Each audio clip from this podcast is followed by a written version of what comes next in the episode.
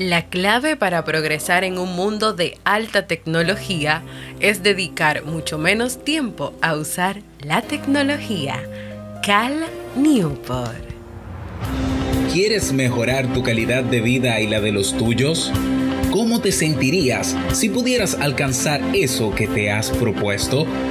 ¿Y si te das cuenta de todo el potencial que tienes para lograrlo? Bienvenida al programa que te ayudará a desarrollar hábitos, establecer mejores relaciones, empoderarte y potenciar tu estado de felicidad personal. Transmitiendo cada semana para todo el mundo desde tu reproductor de podcast favorito. Y ahora contigo, tu anfitriona Jamie Febles, psicóloga, escritora, madre y emprendedora quien te acompañará en este recorrido hacia tu desarrollo personal y hacia el logro de tus sueños. Esto es Vivir en Armonía.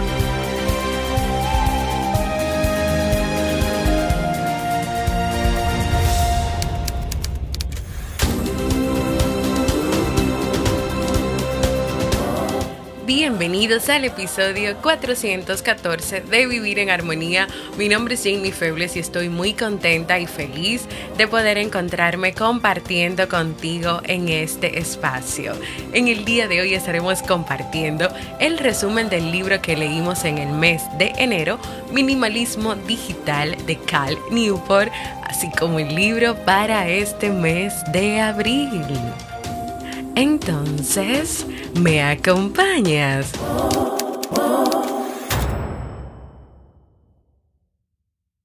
Bienvenida y bienvenido a Vivir en Armonía, un podcast que siempre tienes la oportunidad de escuchar cuando quieras, donde quieras y en la plataforma de podcast de tu preferencia. Yo estoy muy contenta y feliz de encontrarme compartiendo contigo en este espacio, en este nuevo episodio donde vamos a estar compartiendo el resumen del libro Minimalismo Digital. Y sobre todo después que ya celebramos y pasó el Día Internacional del libro. Antes de comenzar con el resumen, te invito a que si has pensado en hacer un proceso de terapia y te animas a hacerlo conmigo, puedes ir a www.jamiefebles.net barra consulta o escribirme a mi correo electrónico para más información. Como ustedes saben, luego que leemos un libro o recomendamos un libro cada mes, yo les preparo un resumen del mismo y los grabo en un episodio del podcast. En enero y en febrero y en marzo. Estuve pasando, todavía estoy pasando por algunas situaciones de salud y no me ha sido posible Sí ha sido posible recomendar los libros, buscarlos, aunque ha sido siempre a final casi de mes, pero hemos salido a camino ya, los primeros tres están listos, leídos, y solamente lo que me falta es hacer el resumen y subirlo aquí y grabar un episodio. Entonces ya comencé con el de enero, o sea que, que voy caminando, me, me estoy poniendo al día ya me va a faltar menos. Y claro, estamos leyendo el de abril, aunque ya abril se va a acabar. Pero lo importante es que lo estoy haciendo y lo estamos haciendo. Así que aquí está, aquí está el resumen del libro Minimalismo Digital. Un libro que me encantó haberlo elegido, que haya sido también en el mes de enero, un mes que suele ser un poco frío, que la gente está como con muchas situaciones y tal vez uno tiene que preguntarse o cuestionarse, ¿qué quiero? ¿Qué quiero con la tecnología en este año? ¿Cómo me voy a relacionar con las redes? Siento que me siento muy estresada, muy cansada. Es tanta información que hay, que recibo. A veces reviso las redes o uso la tecnología y realmente al final siento que consume toda mi energía y que no me siento bien o que me siento ansiosa, estresada o que cuando entro, por ejemplo, en ciertas redes sociales lo que hago es compararme con mis amigas, con mis amigos, compararme con esas personas que veo que son famosas o que entiendo que son famosas y al final no me siento bien. Entonces tal vez yo quiera tener un año 2022 diferente a como fue el año 2021. Entonces me encantó llegar a este libro y a la propuesta que hace. Cal Newport una vez más nos ofrece un increíble libro que nos lleva indiscutiblemente a la reflexión, al cuestionamiento de nuestra relación con el mundo del Internet, las redes sociales, y si hoy tal vez estamos tan intoxicados que estamos necesitando hacer cambios importantes en la manera en cómo nos relacionamos con la información en Internet. Y este libro inicia con una cita del periodista bloguero Andrew Sullivan, quien escribió un ensayo que se llama así, Antes era un ser humano Uf, o sea, antes de la tecnología, de las redes, del Internet y de tener o utilizar todas estas cosas, era un ser humano. Y tú escuchar este título o leerlo es alarmante. Pero Sullivan decía que era alarmante el incesante bombardeo de noticias, de chismes, de cotilleos y de imágenes que han convertido a las personas en adictos a la información. Porque el problema no está en la tecnología, en las redes que están ahí, en, los, en lo que está ahí.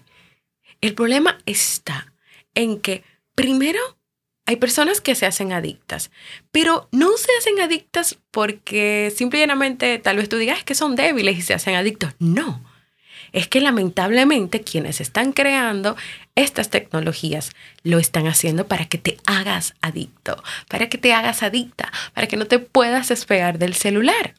Y ahí es que está el problema, que tú tienes que saber esto para tú poder controlar lo que, lo que usas, cómo lo usas y lo que haces, para tú poder hoy tener una claridad de que si tienes 10 redes sociales que usas, cuando estoy hablando de redes sociales, me estoy refiriendo tal vez a TikTok, a Instagram, a Twitter, a Facebook, a WhatsApp, a Telegram. Ahí van seis. Si las usas las seis, ¿para qué las usas las seis? ¿Cuál es el objetivo de cada una? ¿Qué te permite o no cada una? ¿Cuánta energía o no usas en cada una? Y están las seis alineadas con tus valores. Si las usas solamente para cosas de trabajo puntuales y las usas con un calendario o con un seguimiento, como por ejemplo, eh, tal vez yo con las frases, no tengo que sentarme siempre a poner las frases. Yo tengo Metricool o utilizo el Facebook Creator y ahí programo las frases que salen. Solamente tengo que tomar la frase y ponerla yo misma, por ejemplo, en la comunidad de Discord, porque hasta ahora ninguna de estas herramientas que yo utilizo para poder programar ciertos contenidos me permite me permite hacerlo en Discord. Entonces en Discord todo lo tengo que poner yo manual, pero está bien. Yo estoy organizada para eso. Pero lo demás, todo lo que yo puedo, que puedo eh, evitar tener que hacerlo yo manualmente en todas las redes, en todas las redes, utilizo esas aplicaciones que me ayudan. Pero yo tengo un objetivo claro. Yo tengo un objetivo. ¿Lo tienes tú? ¿Lo tienes tú? Es como, por ejemplo, la red social de TikTok. No sé si la has escuchado, la conoces. Yo no la conozco mucho. Recuerdo hace, creo que un, año o más atrás, que Robert me enseña, mira, salió esta aplicación que es como de, adolescentes, o sea, de jovencitos, para ellos hacer como, hacen como bailes y cosas así. Y yo, oh, ok. Lo primero que yo dije dentro de mí, a mí nunca me verán ahí. Porque yo sé que muchas veces se crean redes y aplicaciones para un objetivo específico, pero esto se desvirtúa, como Instagram, que por ejemplo era para fotos. Para fotos, pero Instagram se ha convertido en algo más que eso. Twitter se ha convertido en algo más que solamente poner una frase o una oración de 140 caracteres las cosas han cambiado mucho y están cambiando, cambiando mucho. Entonces, con relación a TikTok, luego que vino todo esto de la pandemia, todo el mundo ha comenzado a usarlo. Incluso hay personas que entienden que esto puede ayudarles a crecer su negocio. O como es el boom y hay mucha gente, tal vez tú dices, no, pues yo puedo subirme grabando los episodios del podcast y tal vez ahí consiga gente, pero ahí está tu nicho. Porque recuerda que en principio es una plataforma para adolescentes, para niños, para, para muchachitos y es para entretenimiento. Eso es lo que tú haces, vendes. Ahora, si solamente tú la consumes para tú entretenerte, ok, pero ¿cuánto tiempo tú le inviertes a mirar TikTok, a entretenerte en TikTok? Horas y horas. y eso te impide a ti hacer otras cosas de trabajo que tienes que hacer. Ok, Jamie, deja de hablar y sigue con el resumen. Esas son mis ideas, señores. Déjenme, es que me, gusta este tema, no sé, este libro de verdad que me gustó mucho y siento que voy a tener que hacer varias, varias partes de este resumen porque este episodio no será suficiente. Entonces seguimos. Newport sabía que las innovaciones de la era del Internet ejercen un papel cada vez más intrusivo en la vida de muchas personas. Él recibía constantemente comentarios, le hacían preguntas, pero ¿tú qué opinas de la influencia de las nuevas tecnologías en la esfera personal? Y realmente él no tenía interés de escribir sobre ese tema o hacer este libro, pero de tanto, tanto bombardeo que recibió, tantas preguntas, tanta gente interesada, cuando él comenzó a dialogar y hablar con, con sus compañeros, con todos los conocidos que tiene Cal Newport, ellos le decían que ellos podían resumir en una palabra su relación con la tecnología, las nuevas tecnologías y las redes, y la palabra es agotamiento. Entonces, cuando él escucha que hay un máximo común denominador y la palabra es agotamiento, comienza a preguntarse, ¿qué es lo que pasa? O sea, yo voy a tener que investigar o voy a tener que hacer algo para ver por qué las personas están tan agotadas con el tema de las tecnologías. Y varios puntos aquí. Número uno, el problema no reside o no residía en una aplicación o en un sitio web en concreto, sino en el impacto global de tu tener opciones brillantes intentando atraer insistentemente tu atención y manipulando el estado de ánimo, porque eso es lo que hacen muchas de las redes sociales y de las aplicaciones te intentan atraer, consiguen tu atención, manipulan tu estado de ánimo y lo que quieren es que tú te quedes ahí metida o metido muchas horas al día, todos los días de la semana. Y segundo, la necesidad de comprobar Twitter o actualizar Reddit se acaba convirtiendo en un tic nervioso que interrumpe de manera constante el día a día de las personas y no les permite ni estar en el presente, ni vivir en el presente, ni vivir de una manera plena. Cuando tú estás pegado, esos dedos pegados a ese celular, entrando a cada rato a ver qué hay en Instagram, qué hay en Twitter, qué hay en cualquier otra aplicación, si te dejaron un me gusta, cuántas personas han visto lo que has subido, lo que no has subido. Y esto te comienza a generar ansiedad. Hay problemas. Así que de esas conversaciones, de tantas personas preguntando su opinión sobre la tecnología a Newport, el Internet, las redes sociales, de conversaciones con amigos, de esa palabra llamada agotamiento, Cal Newport decidió hacer este libro. Decidió investigar, decidió profundizar, decidió hablar con muchas personas que están ligadas con estas áreas y conocer también la historia de muchos otros que ya han hablado y que han contado su verdad sobre lo que hacen muchas empresas de tecnología. Muchas personas se sienten esclavizadas por sus dispositivos. Esta realidad da lugar a confusiones. Por un lado, las personas pueden estar contentas porque pueden descubrir imágenes inspiradoras en Instagram, cierto, pero al mismo tiempo se sienten inquietos por la capacidad que tiene Instagram para invadir las últimas horas del día que antes las personas dedicaban a hablar con sus amigos o a leer. O sea, es cierto que sí, tú puedes ver imágenes o puedes estar en contacto con algunas personas y ver las fotos que suben como familia de los niños, pero al mismo tiempo viene la inquietud cuando tú comienzas a usarlo mucho de todas las noches pasar hasta tres y cuatro horas con el Instagram y dejar tal vez de conversar con tu pareja, de salir, de leer o de hacer otras cosas más productivas para ti que pasar cuatro horas en una red social.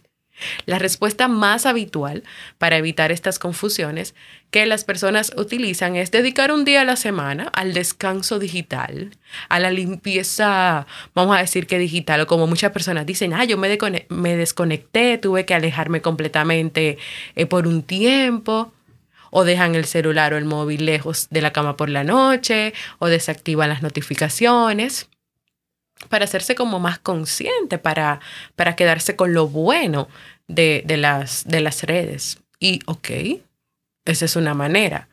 Pero muchas personas que han intentado aplicar estas estrategias, ni la fuerza de voluntad, ni los consejos, ni las resoluciones bastan por sí solas para reducir, para reducir la capacidad de las nuevas tecnologías para invadirte, para invadir tu mente, tus pensamientos y tus emociones.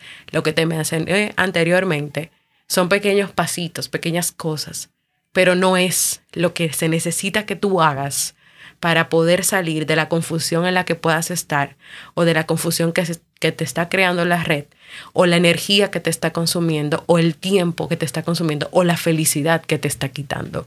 No basta con ciertos descansitos, no basta con desconectarte por uno o dos días. Es que hay que tomar acciones puntuales, acciones que de verdad van a exigir, van a exigir que estas tecnologías, que estas redes no sean las que controlen tu vida, que seas tú quien tenga el control de tu vida.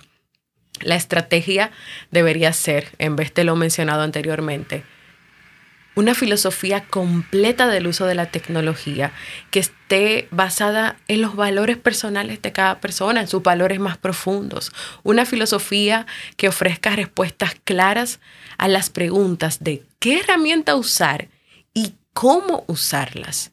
Y claro, que permita ignorar todo lo demás que no es positivo. Es decir, que tú tengas claro las redes sociales, las tecnologías, las aplicaciones, lo que quieres usar, de acuerdo a tus valores, de acuerdo a tus valores, que también tú tengas claro para qué lo vas a usar, por qué lo vas a usar que también reconozcas lo que no es positivo, lo tengas claro y lo pongas en un lado, lo eches a un lado, lo alejes completamente de ti. La filosofía que propone el autor, o esa que mencioné, es el minimalismo digital, es lo que él le llama el minimalismo digital, donde menos puede ser más en relación con las herramientas digitales. Y te voy a volver a repetir esta frase porque me encantó. En la filosofía del minimalismo digital, menos puede ser más en relación a las herramientas digitales. Y también otra frasecita que me encanta, que también le puse aquí, es que la clave para tú progresar en un mundo de alta tecnología es dedicar mucho menos tiempo a usar la tecnología. Tú quieres prosperar, tú quieres ser exitoso, tú quieres salir adelante en el mundo de la tecnología, entonces dedícale menos tiempo al uso de la tecnología. Así que ahora voy a pasar a responder dos preguntas. La primera es, la primera pregunta obvia. ¿Cómo nos metimos en este lío, Jamie, en este lío de la tecnología? Bueno, muchos podrían decir que tiene que ver con la manera en que cada uno de manera individual hace uso de la tecnología. Es decir, que es responsabilidad de cada persona cómo se engancha con, la tecnología y el mal uso que le da. Pero lo que pasa es que se ha descubierto a través de las investigaciones que las herramientas de la información no son tan inocentes como podría pensarse, que las personas no sucumben ante las pantallas porque son holgazanas o porque no quieren hacer nada, sino porque las compañías han invertido millones y millones de dólares para conseguir que ese resultado sea inevitable, para conseguir que tú te quedes pegado, pegado a esa pantalla de celular, a esa computadora, a esa aplicación. Tristan Harris, un ingeniero que trabajó para Google y que renunció y se fue, él decidió contar la realidad de lo que verdaderamente pasa detrás de todo ese mundo del Internet y en una entrevista él le dice al entrevistador, ¿tú ves este celular? Esto es una máquina tragamonedas como esos que hay en Las Vegas para, para jugar. ¿Qué quieres decir con una máquina tragamonedas? Le dice el entrevistador. Bueno, que cada vez que miro el teléfono es como si jugara con una máquina para ver qué he ganado. Y hay todo un manual de técnicas que las empresas tecnológicas utilizan para conseguir que las personas usen los teléfonos durante tanto tiempo como les sea posible. Y entonces el entrevistador le dice a Harris, ¿y entonces en Silicon Valley se programan personas o se programan aplicaciones? Y lo que respondió, se programan personas. Ese es el objetivo. E incluso eh, si tú quieres saber más sobre Tristan Harris y todo lo que él comenta, hay un documental en Netflix. Y Robert Sasuki también ha hablado demasiado y mucho sobre este tema y hay muchos episodios donde él te cuenta toda la parte psicológica y todo lo que está detrás. Que tal vez puede ser que en algún momento hayas pensado, es que soy muy débil, es que no tengo fuerza de voluntad, es que, bueno, bueno, es que también las empresas saben cómo manipularte para que te quedes ahí. Por eso es que tú tienes que tener claro lo que no está funcionando, lo que no te ayuda, lo que te quita energía, para ponerle un stop y para trabajarlo. No con la solución de por una semana apagar el celular, porque cuando vuelva vas a volver a lo mismo. No. Tiene que ser con un plan más efectivo todavía. Segunda pregunta que voy a responder. ¿Qué hace que el cerebro se enganche a una tecnología concreta? Porque estoy diciendo que no es toda la responsabilidad no es de la persona, es que las empresas están manipulando para que te quedes ahí enganchado o enganchada. Bueno, pues ¿qué hace que el cerebro se enganche? Primero, el refuerzo positivo intermitente, donde el cerebro con este refuerzo segrega más dopamina.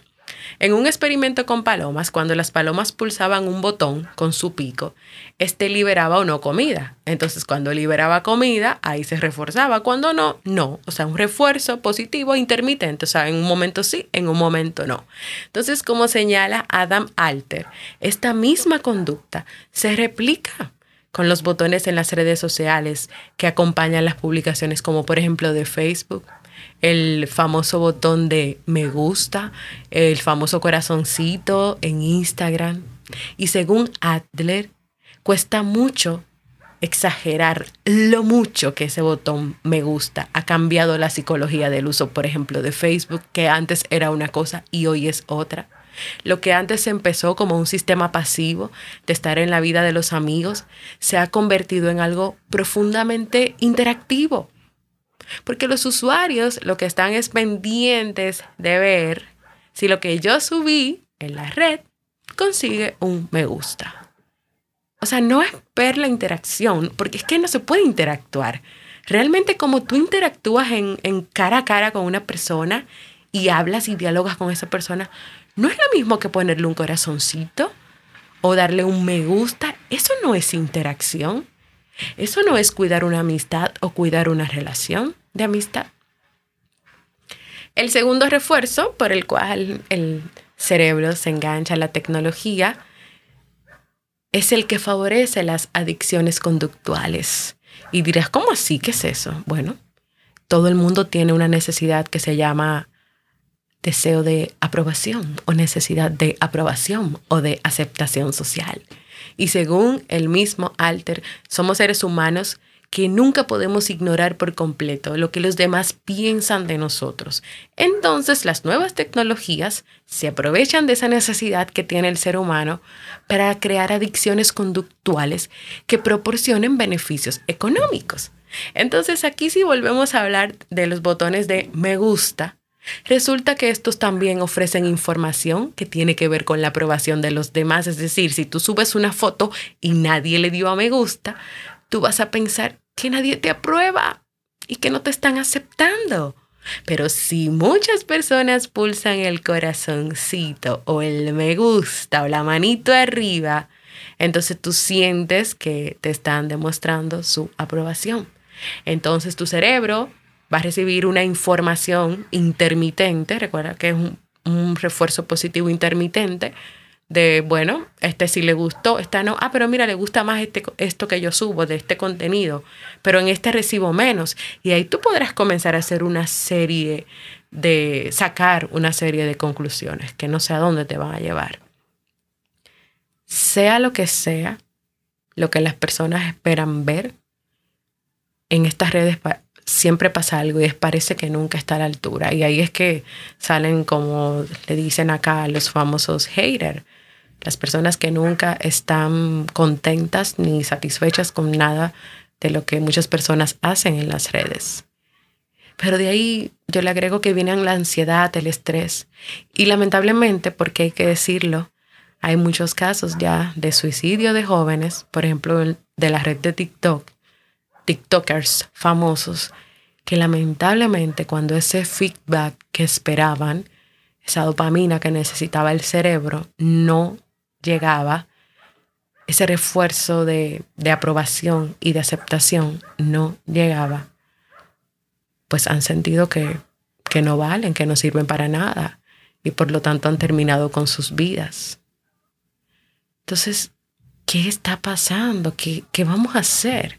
Porque esto es no solamente cómo nos afecta a cada uno de nosotros de manera personal, individual, como, como seres humanos, como padres, como parejas, como amigos, como personas que tenemos un trabajo, como emprendedores, los que somos emprendedores, como educadores, los que estamos educando a personas que son emprendedoras como nosotras o como estamos educando a jóvenes, a niños.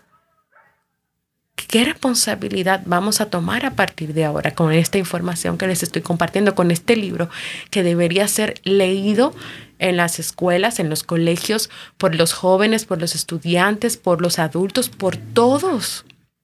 ¿Qué vamos a hacer? Y entremos entonces a la filosofía del minimalismo digital, que es el tercer punto de este resumen y el último. Para resolver el problema de que tú tengas una relación disfuncional con las herramientas digitales, no basta con pequeños cambios como desactivar las notificaciones de las 112 aplicaciones que puedes tener en tu celular. Las conductas que quieres mejorar ya están arraigadas en nuestra cultura. El efecto nocivo con el cual crean estas aplicaciones ya está trabajando en ti o ya ha trabajado en ti. Entonces, si tú quieres recuperar el control, tú tienes que ir más allá de los pequeños cambios y construir tu relación con la tecnología desde el principio. Una opción para reconstruir esa relación es el minimalismo digital, que se refiere a una filosofía del uso de la tecnología en la que tú te concentras en el tiempo en línea en una pequeña cantidad de actividades. O sea, tú vas a elegir las actividades que tú vas a hacer con la tecnología cuidadosamente elegidas y, ojo, optimizadas, optimizadas para que tú puedas seguir con tu vida, vivir en el presente y estar presente. Los minimalistas digitales que aplican esta filosofía llevan a cabo constantes análisis implícitos de coste-beneficio. Es decir, no es que salió Twitter y yo y alguien dijo, ay, eso tiene muchos beneficios, bájalo, y yo lo bajé ya. No, el minimalista digital va a analizar primero, va a ver el costo-beneficio de esa aplicación, de lo que va a aportar o no va a aportar. Y si el beneficio es pequeñito, y realmente no vale tanto la pena, no la va a usar. Entonces ahí es que tenemos que llegar. No es a usar todo y después ver si sí, si no. No, no, no. Es analizar antes de meterte en el lío, antes de dejar que lo que hayan trabajado por detrás de esa aplicación haga el objetivo que tiene que, tiene que hacer contigo, que es engancharte. Incluso cuando la tecnología promete apoyar algo que el minimalista valora de verdad, aún debe superar una prueba más estricta.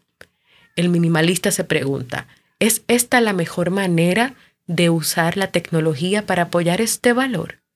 Y si la respuesta es no, esa no es la mejor manera, esa no, es la mejor aplicación, el minimalista o bien intentará optimizar esa tecnología o bien buscará otra opción. O sea que hay que hacer un trabajo de evaluación, un trabajo de coste-beneficio, de ensayo y error y de optimizar. Optimizar. No es estar enganchado de lunes a lunes en esas redes, en esas aplicaciones, en esa búsqueda de información. Es tener un plan de trabajo, un plan claro de lo que hago, de cómo lo uso. Y no es necesariamente porque tal vez tú creas eso es para las personas que trabajan. No, no, no. Esto es para la vida en sí, para la vida por completo. Imagínate a ti que tal vez estás en la casa eh, como ama de casa, tienes que hacer muchas cosas, pero últimamente te has enganchado en el Instagram, viendo la foto de las amigas, de las compañeras, pero lamentablemente tu relación con, ese, con esa red es de que te estás comparando con ellas y te estás sintiendo mal por esas comparaciones. Entonces, eso no está aportando nada a tu vida, por lo tanto tú tienes que reevaluar, reenfocar el uso de esa aplicación, el objetivo de esa aplicación y lo que tú estás recibiendo. ¿Estás recibiendo algún beneficio? Porque al parecer no. Un maximalista, lo contrario de minimalista, aplicaría la mentalidad de usar cualquier tecnología que le llame la atención si ofrece cualquier beneficio potencial. Mientras que un minimalista no sería suficiente con que tenga la aplicación o la tecnología de la información cierto beneficio. Los minimalistas eligen cuidadosamente las herramientas que ofrecen beneficios máximos y evidentes y que se acoplan y están relacionadas con sus valores y, los que, y lo que ellos quieren hacer. Y te cuento el ejemplo de Tyler. Tyler hizo uso de los servicios de redes sociales más comunes, imagínense Facebook, Twitter, eh, Instagram, etcétera, por las razones habituales. Él quería promover su carrera profesional, quería mantenerse en contacto y quería acceder al ocio, al entretenimiento, porque ustedes saben que esas redes ofrecen mucho entretenimiento. Sin embargo, cuando él adoptó el minimalismo digital, se dio cuenta que aunque él valoraba que eso eran sus tres objetivos, el uso compulsivo que le estaba dando a eso no se podía calificar como la mejor manera de utilizar la tecnología. Era un uso compulsivo. O sea, ya si es compulsivo, él se fue a un extremo. Si él se fue a un extremo, eso quiere decir que él descuidó las demás áreas de su vida. Así que Tyler decidió abandonar las redes y emprendió maneras más directas y efectivas de promover su carrera de conectar con otras personas y de acceder al entretenimiento. Él empezó a desarrollar labores de voluntariado cerca de su casa, a hacer ejercicio con regularidad, a leer entre tres y cuatro libros al mes, aprendió a tocar el ukelele y él afirma que ahora que ya no está con el móvil pegado a la mano, se siente más cerca que nunca de su esposa y de sus hijos. Y en cuanto a la faceta profesional, la mayor capacidad de concentración que consiguió una vez abandonadas las redes sociales le valió un ascenso. O sea, estaba hasta desenfocado en su trabajo y cuando dejó todo esto, se concentró de tal manera que lo ascendieron en su trabajo y le fue mejor. Incluso algunos clientes notaron que había un cambio en él y le preguntaron qué había hecho. Y él les respondió, dejé las redes sociales y sus clientes le dijeron, ojalá pudiera yo hacer lo mismo que tú, pero es imposible. Y aquí yo me detengo un momento en el resumen y te pregunto, ¿cómo es tu relación con las redes, con la tecnología? ¿Estarás tan enganchado hoy que podrías responder lo mismo que los clientes de Tyler, que para ti sería imposible dejarlas? ¿Tienes claro el objetivo por el cual usas las distintas redes y aplicaciones que tienes en tu móvil o celular? Esos objetivos realmente se dan o se cumplen. Esas redes y aplicaciones realmente te aportan los beneficios que buscabas en ellas. ¿Cuál es la experiencia emocional y de sentimientos que tienes tú con estas?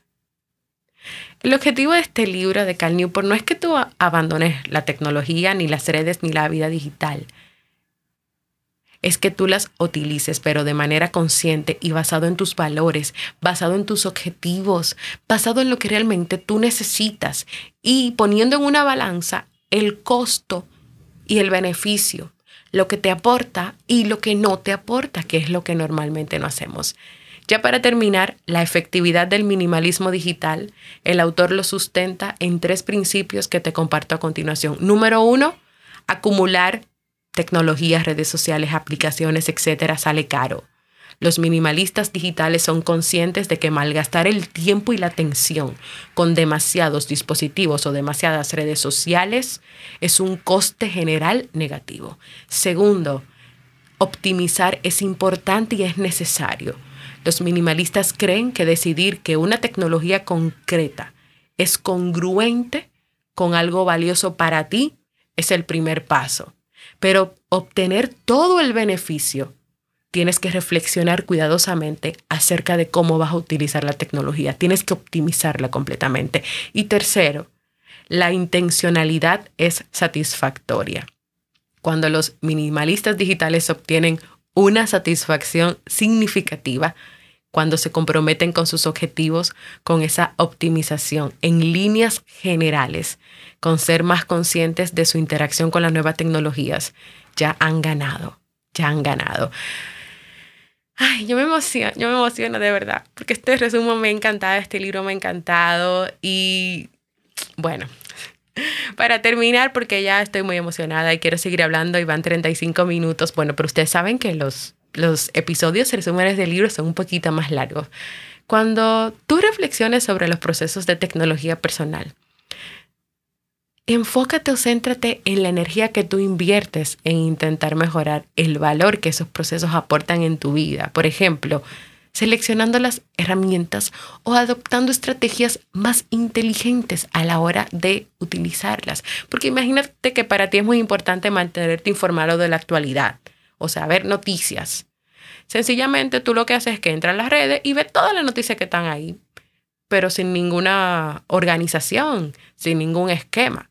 Entonces, imagínate que ahora en vez de invertir energía en identificar y seleccionar un conjunto de sitios de noticias en línea, tú encuentras una aplicación que te permita guardar esos artículos o esos links y leerlos juntos en una interfaz que bloquee la publicidad.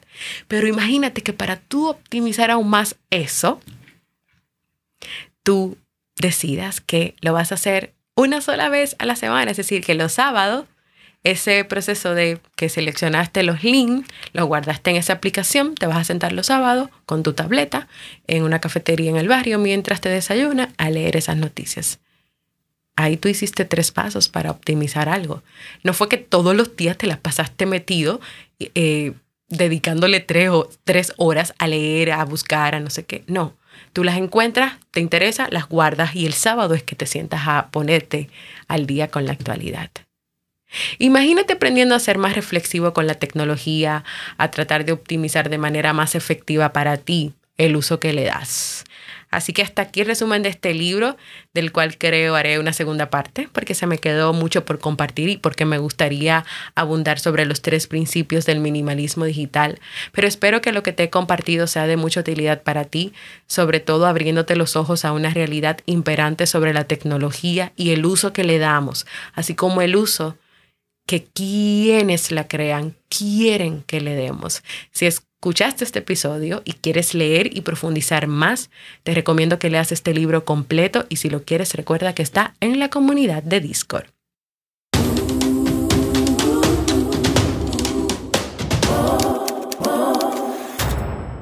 Anímate y déjame un mensaje de voz sobre qué te pareció el resumen de este libro Minimalismo Digital de Cal Newport junto con mis interacciones y opiniones también. Puedes hacerlo en www.jamiefebles.net para mensaje de voz. Si tienes una propuesta de tema que te gustaría que trabaje o si quieres que yo abunde más sobre este libro, dímelo en jamiefebles.net para proponer. Porque para mí es muy importante leerte y escucharte. Y antes de pasar el libro de abril, te cuento dos cosas. Número uno, a propósito del Día Internacional del Libro que se celebró el pasado 23 de abril, les preparé un playlist en YouTube. Estuve varios días seleccionándolo y preparándolo y agrupándolo con todos los episodios que he subido en esta plataforma con resúmenes de los libros que hemos recomendado y leído en el podcast. Así que ve a esa playlist de YouTube que te voy a dejar el link en las notas del programa y también ya está en las comunidades los links y en las redes sociales. Y este próximo domingo, primero de mayo, ¿saben qué celebramos? El aniversario número 5 de este podcast Vivir en Armonía. Eso merece un aplauso llegar a 5 años. Ese día va a salir el episodio aniversario. Estaré celebrando por la comunidad de Discord, de Telegram, de Facebook, de las redes. Así que los espero a todos celebrando por ahí y espero que podamos coordinar para reunirnos.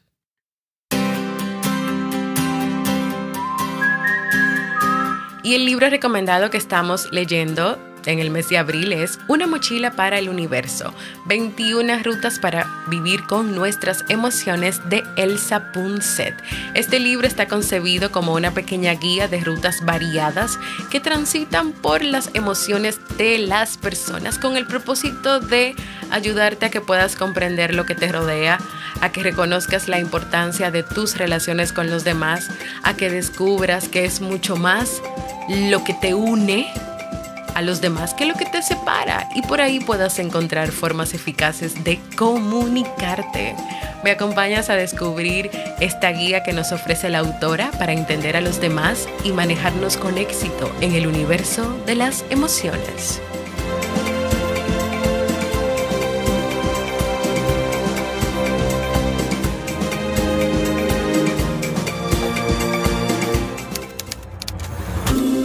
Y así hemos llegado al final de este súper mega largo episodio de Vivir en Armonía. Recuerda unirte a la comunidad de Vivir en Armonía en Discord. Es una aplicación que puedes descargar en tu celular o que puedes abrir directamente en tu computadora. Y aquí el objetivo va a ser que tú quieras estar en contacto con Jamie Fables, la comunidad, el podcast, descargar los libros. O sea que aquí está claro el objetivo. Esta aplicación y el uso que le vas a dar estoy segura que va a ser para tu beneficio en vez de lo contrario. Así que ve a jamiefebles.net barra comunidad. Y si solamente quieres mantenerte informado, pues ve a nuestro canal de Telegram, ve a Telegram y busca Vivir en Armonía. Recuerda no quedarte con esta información, comparte el episodio. Aquí sí te voy a pedir que lo compartas por tus redes, por todos los lugares, para que esto que es algo bueno y positivo pueda llegar a más personas en el mundo. Gracias por escucharme. Para ha sido un honor y un placer compartir contigo. Nos escuchamos en un próximo episodio y en la celebración del quinto aniversario de Vivir en Armonía.